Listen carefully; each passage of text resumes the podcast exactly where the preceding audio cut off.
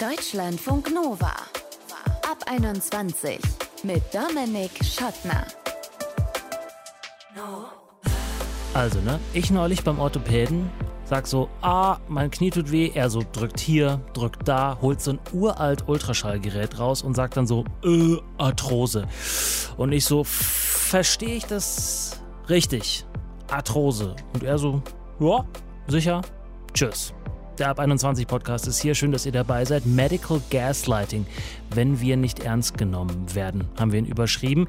Und Gaslighting, kennt man eigentlich aus der Psychologie, beschreibt so ein manipulatives Verhalten, wo andere einem weismachen, dass die eigene Wahrnehmung irgendwie nicht stimmen kann. Und das kann zu ziemlichen Verwerfungen führen in Beziehungen, zumal in solchen zwischen Ärztinnen und Patientinnen. Fanny, die wird uns gleich erzählen, was sie als angehende Ärztin machen will, um nicht so zu sein wie mein inzwischen Ex-Orthopäde. Also irgendwie super routiniert, aber eigentlich im Kern desinteressiert. Erstmal aber wollen wir mit einer anderen Fanny, nämlich meiner Deutschlandfunk Nova-Kollegin Fanny, mal klären, was genau Medical Gaslighting alles ist und wen das betrifft. Hi Fanny. Hallo.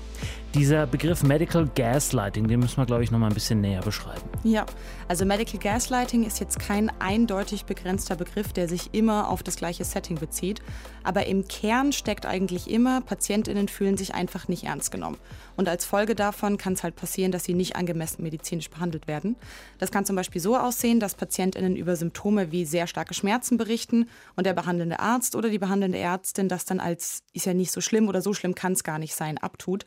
Oder die Symptome werden auf Stress oder auf die Psyche geschoben, ohne genau abzuklären, ob nicht vielleicht doch eine körperliche Erkrankung vorliegt. Aber das bedeutet jetzt nicht, dass immer wenn eine Ärztin oder ein Arzt nicht sofort die perfekte oder alles erfassende Diagnose hat, dass dann in Anführungszeichen Mist gebaut wurde. Nee, das auf keinen Fall. Also Beschwerden, Symptome und Krankheitsverläufe können ja sehr unterschiedlich ausfallen. Und das kann auch dazu führen, dass eine endgültige Diagnose oder das Abklären von allen Ursachen, die vorliegen, einfach seine Zeit dauern kann.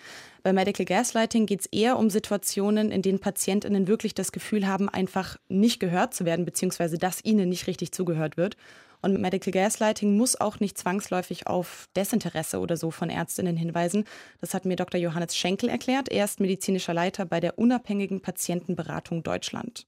Das Thema spielt schon so ein bisschen damit zusammen, dass wir eben in einem sehr durchökonomisierten Gesundheitssystem leben. Und da spielt einfach der Faktor Zeit eine ganz große Rolle.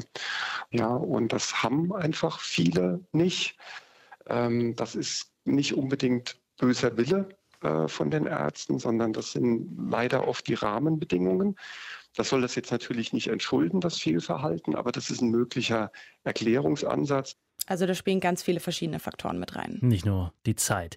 Gibt es denn Zahlen dazu, wie viele Menschen von Medical Gaslighting wirklich betroffen sind? Also eine genaue Zahl festzulegen ist gar nicht so einfach. Es gibt aber Studien, die sich mit der Häufigkeit von Medical Gaslighting bei bestimmten Gruppen beschäftigt haben.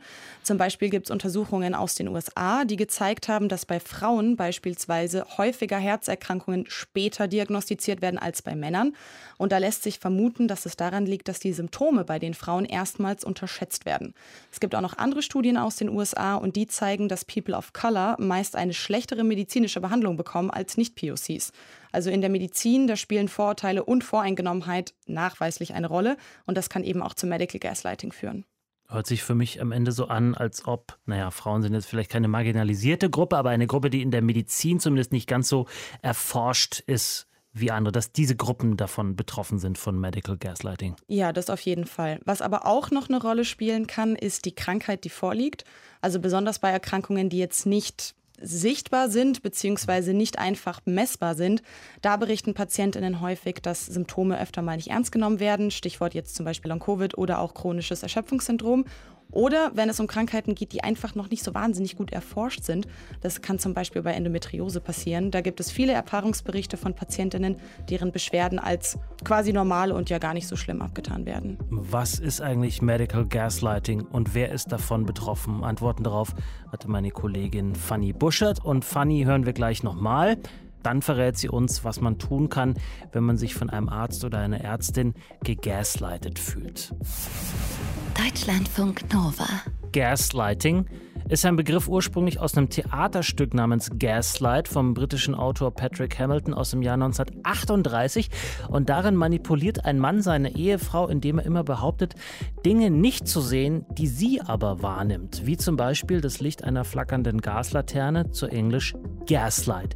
Inzwischen ist das ein gängiger Begriff in der Psychologie und auch in der Medizin und der beschreibt, in der Medizin jetzt, wie manche Ärztinnen und Ärzte ihre Patientinnen und deren Beschwerden zum Teil nicht ernst nehmen. Medical Gaslighting. Von euch kamen bei uns über Social Media viele Geschichten dazu rein, zum Beispiel die von Christine. Nachdem ich ähm, 2018 in einer Klinik war aufgrund meiner Depressionen, habe ich dort ähm, Antidepressiva verschrieben bekommen und als ich dann wieder draußen war, wollte ich mich von einer Psychiaterin äh, gerne mal durchchecken lassen und äh, checken, ob die Tabletten so in Ordnung sind oder ob man vielleicht doch was verändern sollte. Und bin aufgrund einer Empfehlung dann zu dieser Psychiaterin gegangen, der ich dann meine Situation erklärt habe, warum ich da bin und was ich mir von ihr hoffe ähm, und was ich eben auch die letzten Monate so erlebt habe. Und ähm, ihre einzige Reaktion darauf war eigentlich nur, dass wenn ich ja noch lachen kann, kann es ja nicht so schlimm sein. Ähm, und alles, was ich gemacht habe, war eigentlich nur meine Art und Weise, ihr zu erklären, was äh, so passiert ist. Und ähm, das war auf jeden Fall sehr enttäuschend, weil gerade von einer Psychiaterin würde man erwarten, dass sie ein gewisses Verständnis hat für Krankheiten, Krankheitsbilder, verschiedene Menschen ähm, und dass man vielleicht auch achtsam mit diesen Menschen umgehen sollte. Deswegen, das war auf jeden Fall wirklich, wirklich enttäuschend. Kann ich sehr gut verstehen. Frage ist natürlich dann, wie geht man in so einem Moment damit um? In der Situation selber habe ich mich dann nicht fähig gesehen, irgendwie was dazu zu sagen. Ich war irgendwie sehr irritiert davon und mir war auch relativ schnell klar, dass wir auf jeden Fall nicht zusammenkommen werden. Und bin dann rausgegangen und habe schon gemerkt, dass sie da irgendwas in mir getriggert hat, auf jeden Fall, dass ich mir dachte, hm, ist vielleicht meine Situation doch nicht so schlimm oder bin ich es nicht wert, mir jetzt Hilfe zu suchen. Ähm, aber habe dann schon relativ schnell gemerkt, dass der Fehler da jetzt nicht bei mir lag, sondern war wirklich, wirklich schockiert davon, dass jemand vom Fach so mit einem umgeht und offensichtlich auch kein Verständnis dafür hat, dass Menschen mit Depressionen auch lachen können ähm, oder etwas weglächeln können oder vielleicht ihre Situation auch einfach ein bisschen runterspielen teilweise. Ähm, das hat mich auf jeden Fall wirklich noch nachhaltig beschäftigt, aber ich war eigentlich eher wirklich schockiert und auch ein bisschen wütend, dass ähm, so jemand praktiziert. Sagt Deutschlandfunk Nova-Hörerin Christine. Und was macht man dann nach so einer Situation? Haben wir hier schon öfter drüber gesprochen, gerade beim Thema PsychiaterInnen oder PsychologInnen zu finden, ist gar nicht so leicht. Ich habe noch länger überlegt, ob ich ähm, das Gespräch nochmal mit ihr suchen soll, aber habe dann für mich selber beschlossen, dass es mir das eigentlich gar nicht wert war. Ich habe online ähm, sie dann bewertet auf einem Ärzteportal und habe mir dann jemand anderen gesucht, der mich dann besser beraten konnte. Also, Christine hatte da ganz offensichtlich Glück. Äh, gerade bei Ärztinnen und Ärzten verlässt man sich ja oft auf das Urteil von irgendwie Nahestehenden, von Freundinnen, von Freunden, von Familie, von Bekannten oder eben auch auf das Urteil oder die Empfehlung von sogenannten Fachleuten. Interessanterweise kam auch über meine Therapeutin die Empfehlung, zu dieser Psychiaterin zu gehen. Ähm, und sie hat auch angedeutet, dass sie danach anderen Klienten und Klientinnen nicht mehr empfehlen wird, ähm, zu dieser Frau zu gehen. Ja, irgendwie auch logisch. Das alles ist jetzt bei Christine ein paar Jahre her. Genug Zeit also, um sich neue Ansätze für solche Situationen zu überlegen. Also würde mir heutzutage so etwas passieren, würde ich wahrscheinlich etwas anders darauf reagieren. Damals war ich irgendwie nicht in der Lage, da zu handeln. Mir ging es damals auch einfach noch nicht so wirklich gut. Ich kam da frisch aus der Klinik und war einfach sehr verletzlich und habe jetzt auf jeden Fall mehr Selbstbewusstsein, ähm, da wahrscheinlich auch drauf zu reagieren und einfach zu fragen, wie man das jetzt gemeint hat oder ähm, auch zu sagen, dass ich dafür kein Verständnis hätte und würde wahrscheinlich die Situation sofort ähm, abbrechen.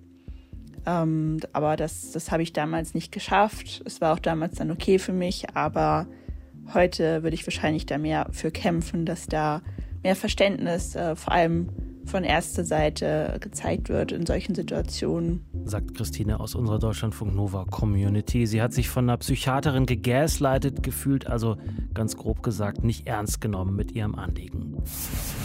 Deutschlandfunk Nova. Wir haben ja eben schon geklärt, was Medical Gaslighting eigentlich ist. Ich wiederhole es nochmal kurz.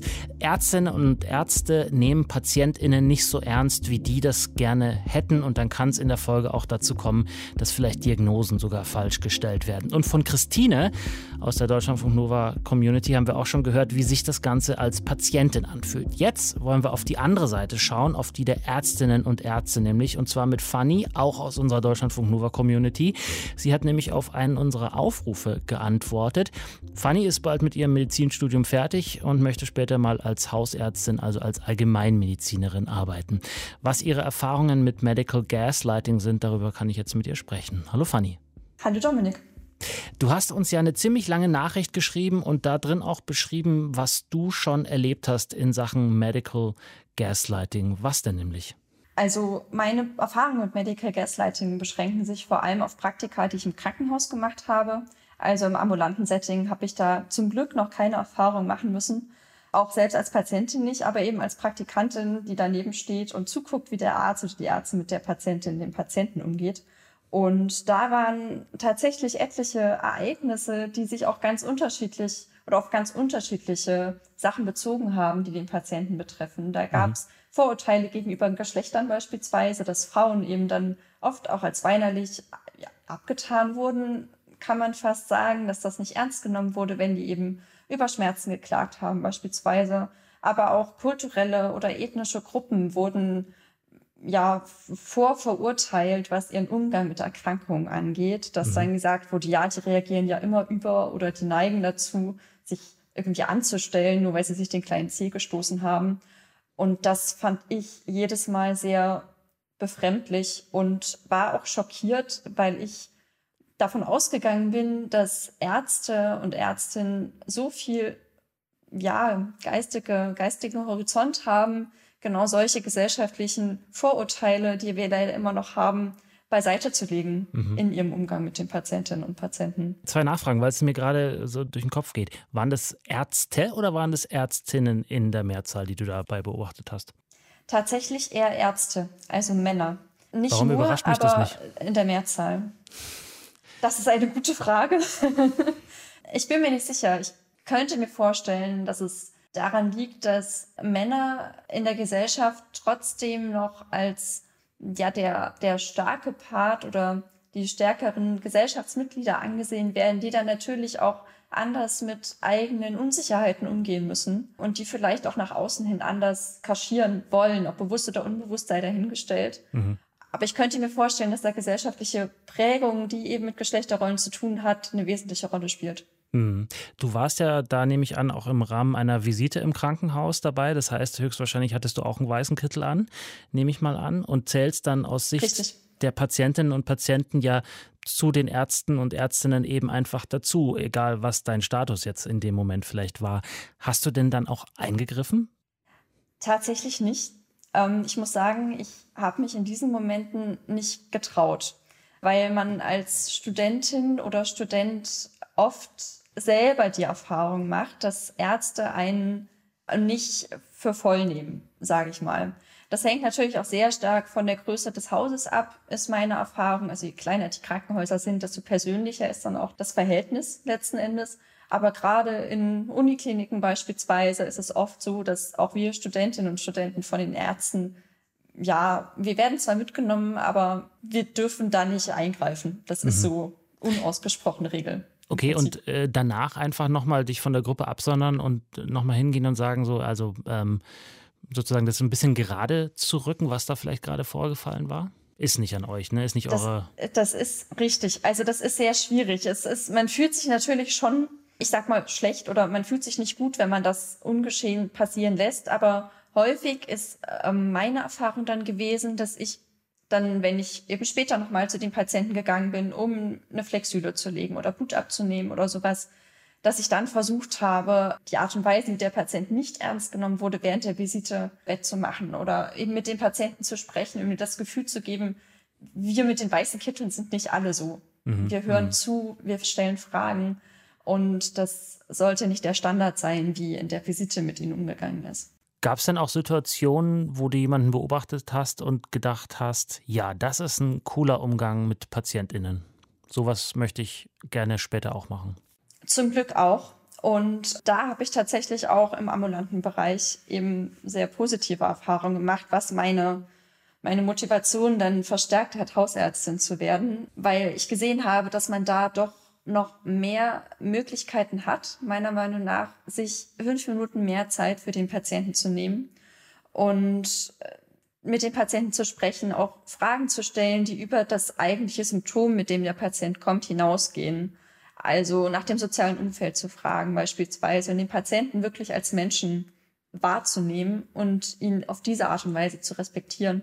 Mhm. Und einmal habe ich das auch im stationären Bereich gemacht, auf einer Geriatriestation, also einer Station, wo ältere Menschen behandelt werden, wo der Chefarzt sich wirklich sehr viel Zeit genommen hat für die Visiten und letzten Endes mit jedem Patienten und mit jeder Patientin ganz individuelle Therapieziele auch festgelegt hat und erarbeitet hat und so auch die Patienten motiviert hat, mitzuwirken an ihrer Genesung. Und das mhm. fand ich wahnsinnig beeindruckend, weil ich diese Erfahrung davor noch nie gemacht hatte. Ja. Würdest du dann jetzt äh, sagen, es ist eher ein Zeitproblem oder es ist eine Einstellungs- oder vielleicht auch eine Ausbildungsfrage, ob man auf Menschen, auf PatientInnen zugeht, so wie du dir das wünschst? Ich glaube, es ist eine Kombination aus diesen beiden und auch noch anderen Faktoren. Natürlich ist die Zeit der Faktor, der am stärksten limitiert aktuell im Gesundheitssystem. Das ist leider in ganz, ganz vielen Bereichen so. Mhm.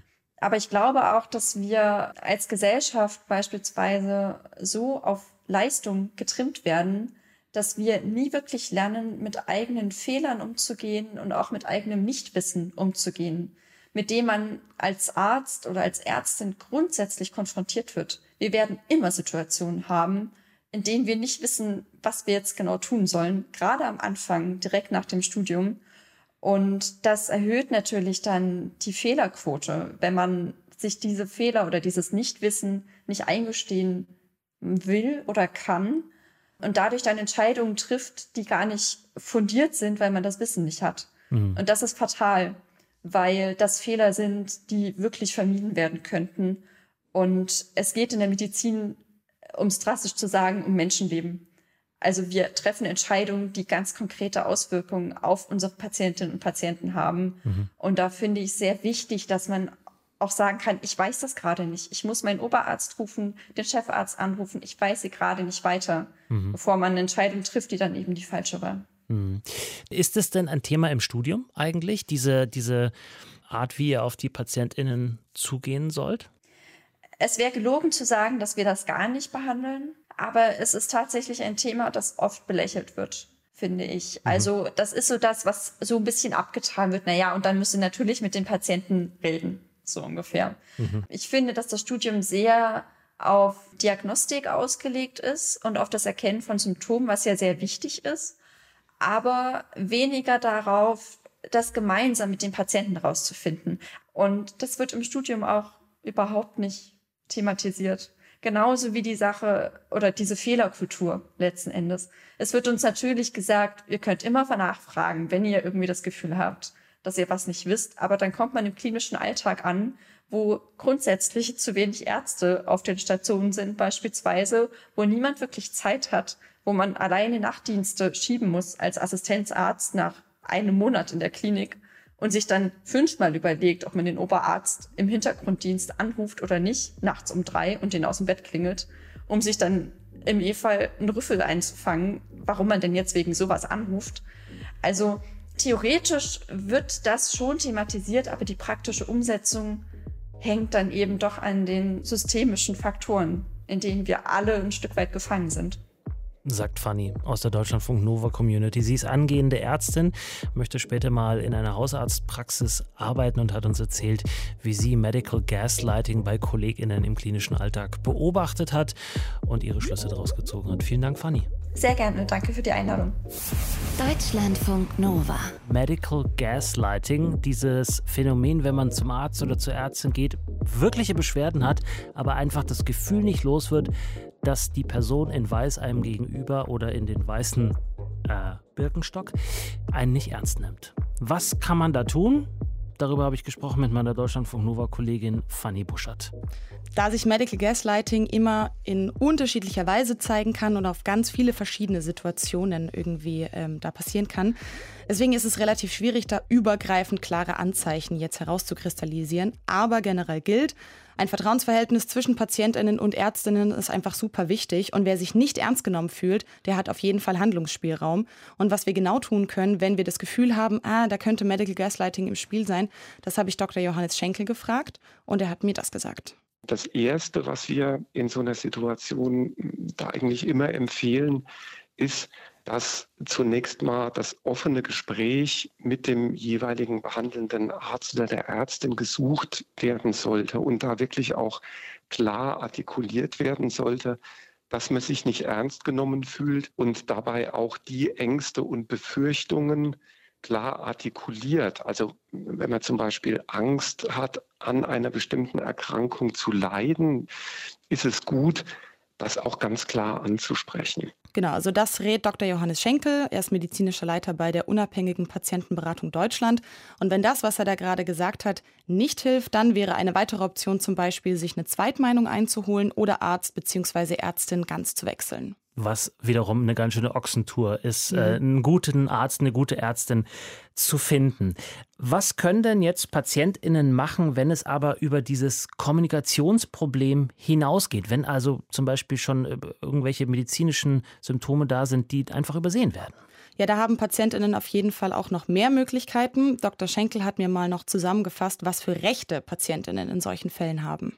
Wenn ein Arzt oder eine Ärztin tatsächlich Patienten das Gefühl vermittelt, das Ganze nicht ernst zu nehmen oder auch sonst die von der ärztlich gebotenen Sorgfaltspflicht abweicht, dann hat man natürlich immer die Möglichkeit, sich bei der Ärztekammer über den Arzt oder die Ärztin zu beschweren. Und der andere ähm, Weg ähm, ist dann natürlich der, wenn dann der schlimmste Fall eintritt und da tatsächlich ein Behandlungsfehler aufgetreten ist oder ein solcher vermutet wird, Schadensersatz oder Schmerzensgeld geltend zu machen. Dr. Schenkel hat aber in unserem Gespräch auch nochmal betont, dass es leider in der Medizin jetzt keine Seltenheit ist, dass es für Beschwerden manchmal einfach keine Ursache gibt, die gefunden werden kann. Also das muss nicht gleich ein Behandlungsfehler sein. Aber auch wenn das so ist, also auch wenn da jetzt was ist, wofür man jetzt keine Ursache sofort finden kann, haben Patientinnen selbstverständlich trotzdem das Recht, ernst genommen zu werden und umfassend untersucht zu werden. Fanny, ich fasse nochmal zusammen. Wenn ich das Gefühl habe, meine Ärztin, mein Arzt nimmt mich nicht ernst, ich erlebe hier gerade was, was man als Medical Gaslighting bezeichnen könnte, dann wahrscheinlich das Erste, die Ärztin den Arzt damit konfrontieren, sagen so, hey, Moment mal, ich habe hier ein ernstes Problem, bitte nehmen Sie mich auch ernst. Wenn äh, man dann noch eine Zweitmeinung einholt, umso besser. Und wenn das alles nichts hilft, dann gibt es auch noch rechtlichen Spielraum. Genau genau so, das wäre jetzt so der, der bestmögliche Vorgang, den man so abarbeiten könnte. Aber PatientInnen können sich bei einem Verdacht auf Medical Gaslighting auch erstmal beraten lassen, bevor sie irgendwelche Schritte einleiten. Zum Beispiel bei der unabhängigen Patientenberatung Deutschland. Das ist auch kostenfrei, also auch wenn man sich zum Beispiel eine rechtliche Beratung holt. Und ähm, egal, wie man jetzt mit Medical Gaslighting oder dem Verdacht darauf umgehen möchte, Dr. Schenkel hat mir noch einen, wie ich finde, ziemlich guten generellen Tipp verraten. Wichtig ist da zunächst mal, dass man sich über den gesamten Behandlungsverlauf immer Notizen über den Ablauf macht. Also wann ist was passiert, ähm, wie war so der Zeitverlauf, bei welchem Arzt war man, was hat er gesagt, was ist da an Diagnostik erfolgt und so weiter. Weil wenn es tatsächlich zum schlimmsten Fall kommt, dass da ein Behandlungsfehler auftritt, ist das dann einfacher anhand der Notizen, das im Nachhinein da zu rekapitulieren. Also sich am besten direkt nach dem Arztbesuch hinsetzen und ein äh, Protokoll anfertigen aus den eigenen Gedanken, aus den eigenen Erinnerungen oder man geht aus der Arztpraxis raus und macht einfach eine kleine Notiz per Sprachnachricht auf dem Smartphone. Funny. Vielen Dank. Gerne. Und wir wollen natürlich von euch hören. Was sind eure Ärztinnen-Geschichten? Wo lief's gut? Wo lief's eher nicht so gut? Oder seid ihr vielleicht selber Ärztin oder Arzt und sagt, hey, Moment mal, äh, Deutschlandfunk Nova, da gibt's ja noch eine andere Seite dazu. Lasst uns gern davon hören. Mail at deutschlandfunknova.de oder eine Text- oder Sprachnachricht per WhatsApp 0160 9136 0852. Ich bin Dominik Schottner. Vielen Dank fürs Zuhören. Bis zum nächsten Mal. Bleibt gesund und geschmeidig. Ciao. Deutschlandfunk Nova ab 21. Immer Montag bis Freitag auf deutschlandfunknova.de und überall, wo es Podcasts gibt. Deutschlandfunk Nova ab 21.